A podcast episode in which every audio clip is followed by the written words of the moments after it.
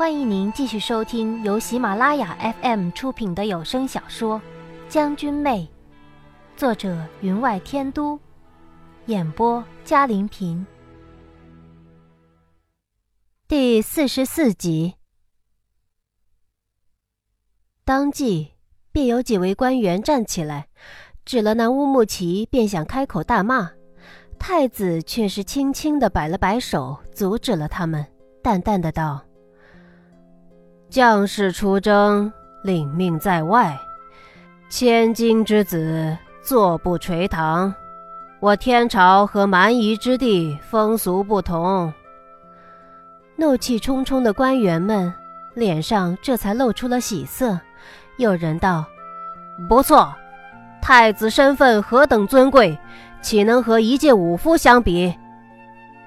太子这话说的的确对，他以后会是天子，只在朝中掌握大局便行。难道真让他上阵杀敌、带兵打仗吗？此时，乌木齐身边一名随侍却附在他耳边悄悄说了句什么，他便哈哈一笑，拿起桌上酒瓶倒了酒，一口饮尽，这才道。本王读书不多，更不认识几个天朝文字。可太子殿下那句“千金之子坐不垂堂”，怎么传到我们那里便是“千金之子不死于世”呢？此话一出，当即有十几位官员站起来怒喝：“你说什么？”太子眼底红色一闪而过，他嘻嘻一笑。异性疏狂，怎么？本王可有说错？只略改了后面一句话，便将太子气得怒气勃发。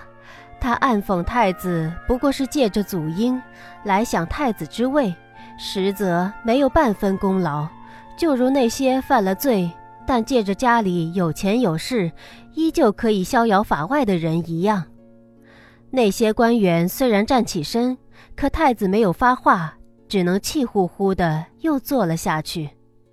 我瞧见太子脸色虽然极为平静，但拳头却是捏得极紧。过了好一会儿，才将那拳头缓缓地松开了。我在心底轻轻一笑：你虽涵养极佳，但这才是第一步而已。我倒要看看你是否能沉得住气。宴席尚未开始，堂中便是剑拔弩张。可乌木齐却似入无人之境，坐在岸旁自己动手，一杯接着一杯的饮酒。乌木齐既是只找太子的麻烦，夏侯商和夏侯昌自是不便插言，但我站在夏侯商的后面，却瞧见他的耳朵上青筋都爆出来了。说的也是，当年他带兵与西夷军交战之时，亲自上战场杀敌，直杀得西夷军闻夏侯商之名而闻风丧胆，哪里轮得到乌木齐在此大放厥词？可人家找的不是他，讨论的是比较敏感的问题，他如何能插言？所以他只能静静地坐着。再说了。他昨天才得了一项好处，今天见了太子，脸色就有些不自然。虽说人家太子脸色从容，仿佛不以为意，行礼之时依旧是兄友弟恭，但他怎么还敢出头给太子添堵？所以我认为夏侯商坐着的虽是黄杨木铺了锦缎的椅子，恐怕也如坐在热锅上，差不了多少。还好，殿内安静了不一会儿，皇后、皇上便驾到了。又隔了一会儿，皇太后拄着龙头拐杖，也满脸慈祥地出现了。三位至尊贵人在堂上坐定，乌木齐倒是神情恭敬起来，酒也不喝了，端端正正地坐着，那身姿仪态比礼部侍郎更为标准。有心人见了，更是愤愤不平。他这不是明摆着告诉旁人，他只尊皇太后、皇帝、皇后，所谓太子，只配让他草莽相交吗？又是一番忙乱行礼，各部官员和皇室子弟坐定，乌木齐也跟着坐定。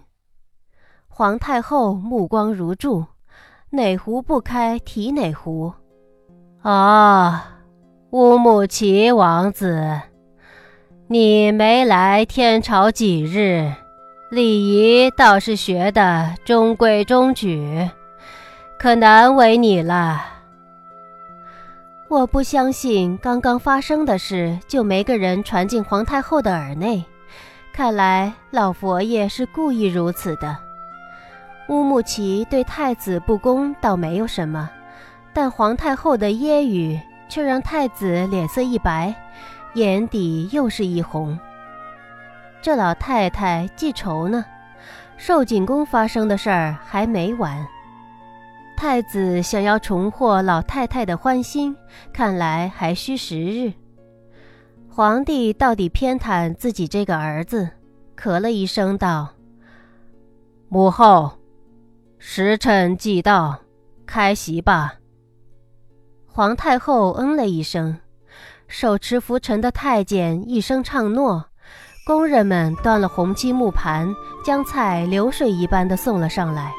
萧沙扫过无尘的地板，乐师奏起了中韵和乐，悠扬平和的乐音与满室的菜肴香味儿，略略减少了一些厅内的紧张气氛。皇太后起筷之后，皇帝皇后便笑着恭请群臣，还特地赐了几样颇具草原特色的菜肴给乌木齐。开席之后，歌舞跟着上来。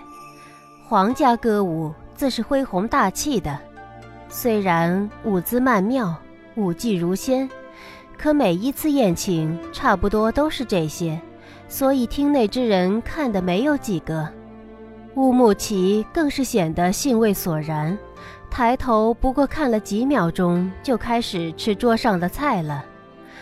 原本这宴请也不过是为了彰显大国气势，依旧照例而行。可乌木齐那兴趣索然表现得太过明显。两个歌舞之后，他微闭着眼睛，坐在椅子上，如和尚一般开始入定了。这下皇帝看不下去了。坐在上首的皇太后脸上都没有疲惫，你倒先疲倦了。所以他一挥手，让歌舞退下，向乌木齐道：“乌木齐王子。”这菜可合您的胃口？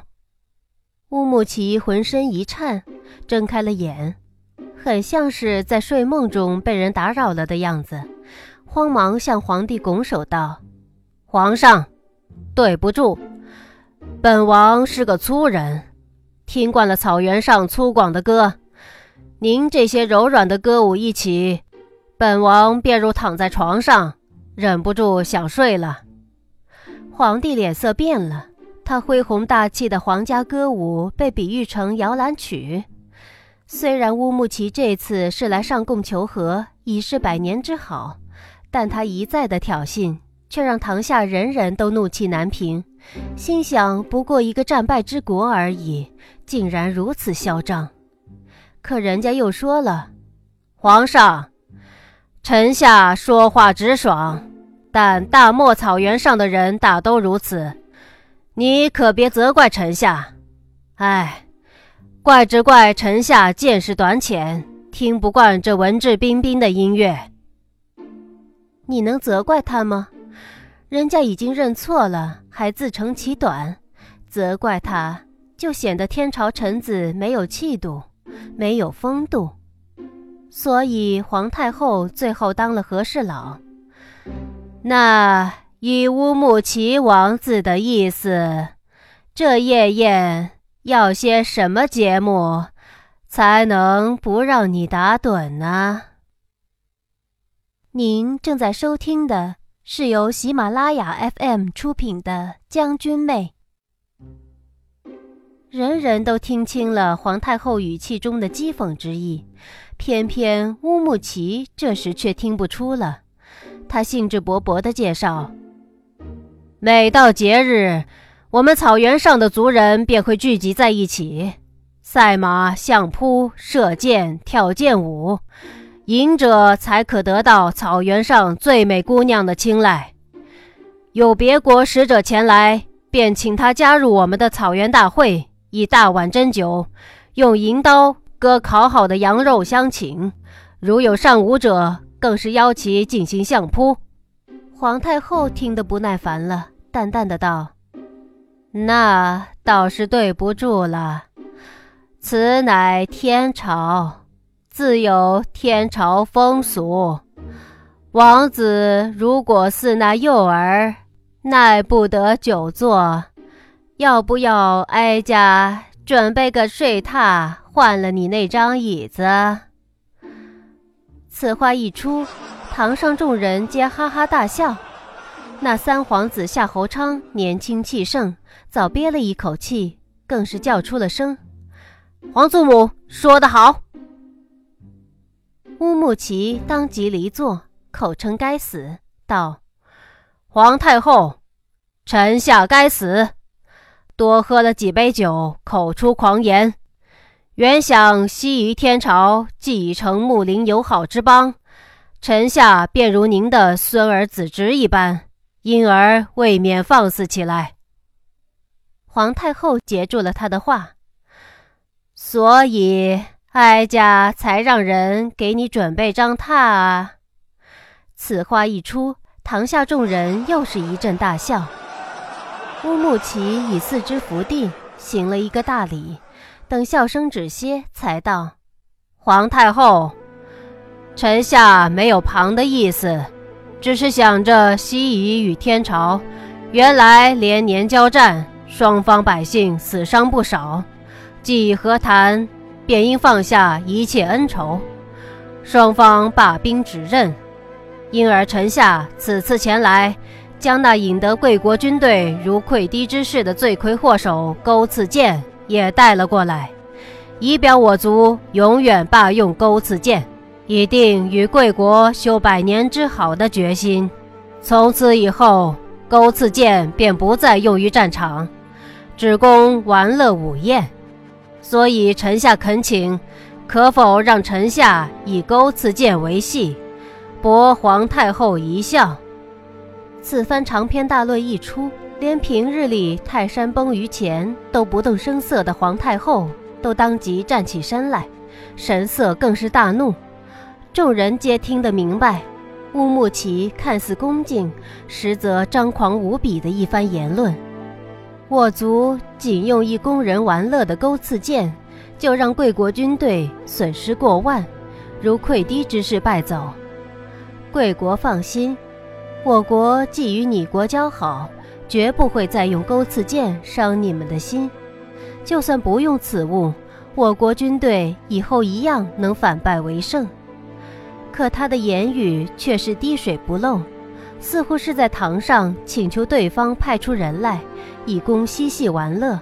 可众人都明白，如果今天不想办法压下乌木齐的气焰，等他回国之后，只怕两国又会再起争端。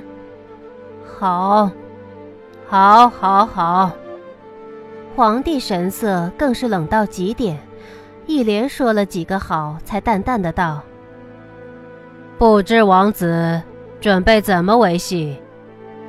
乌木齐王子浅浅一笑，他本来面色就呈小麦之色，脸上神色在灯光下一照，居然有些暗红，仿佛青年遇到心仪的少女，竟有些害羞的神色。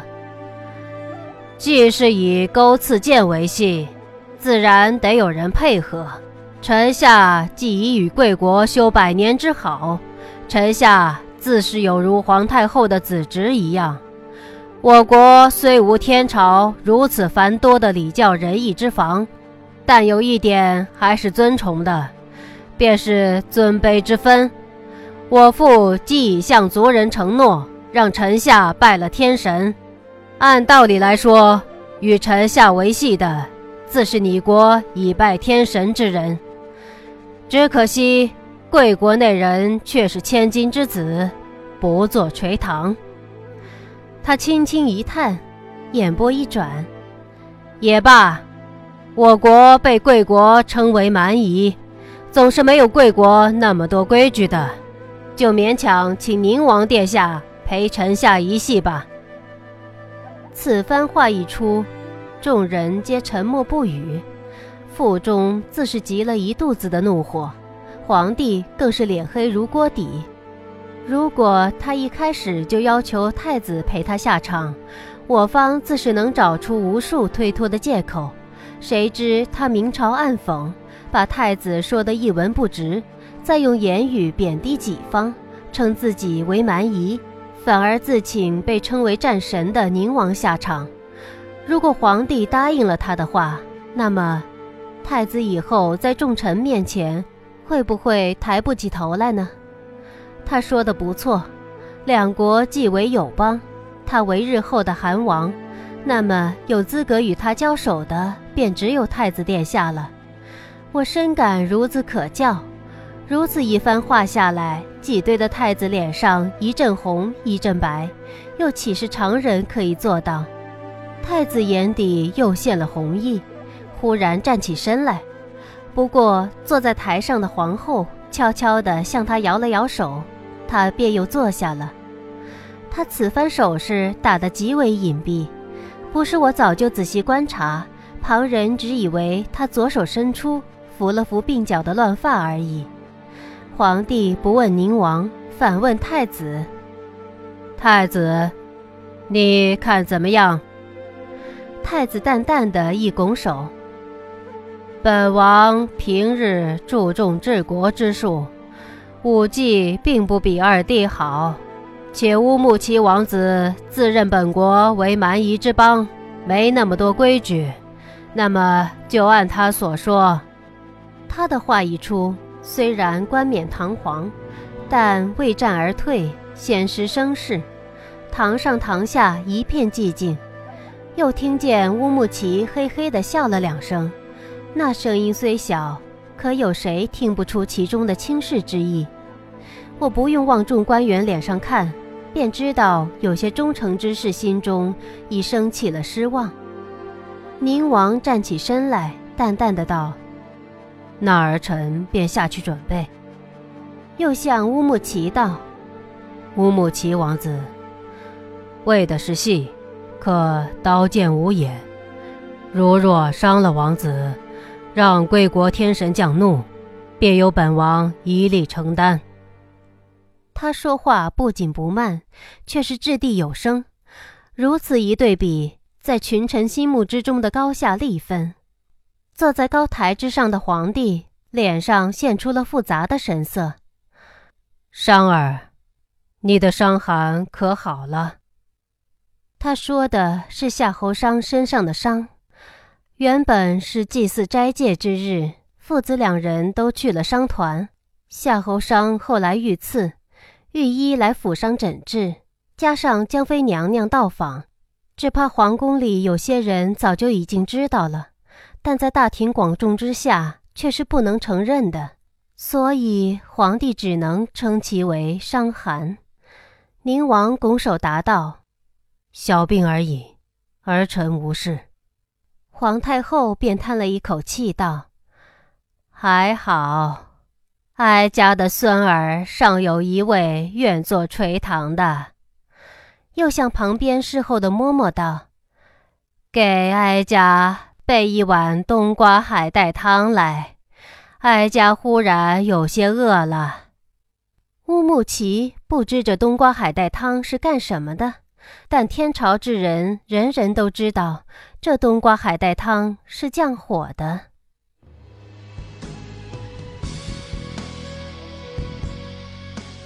听众朋友，本集的将军妹就播讲到这里，感谢您的收听。更多精彩有声书，尽在喜马拉雅。半生一起，半世浪迹，遥想禅谷，煮酒一掷江湖名。他归金陵，重游。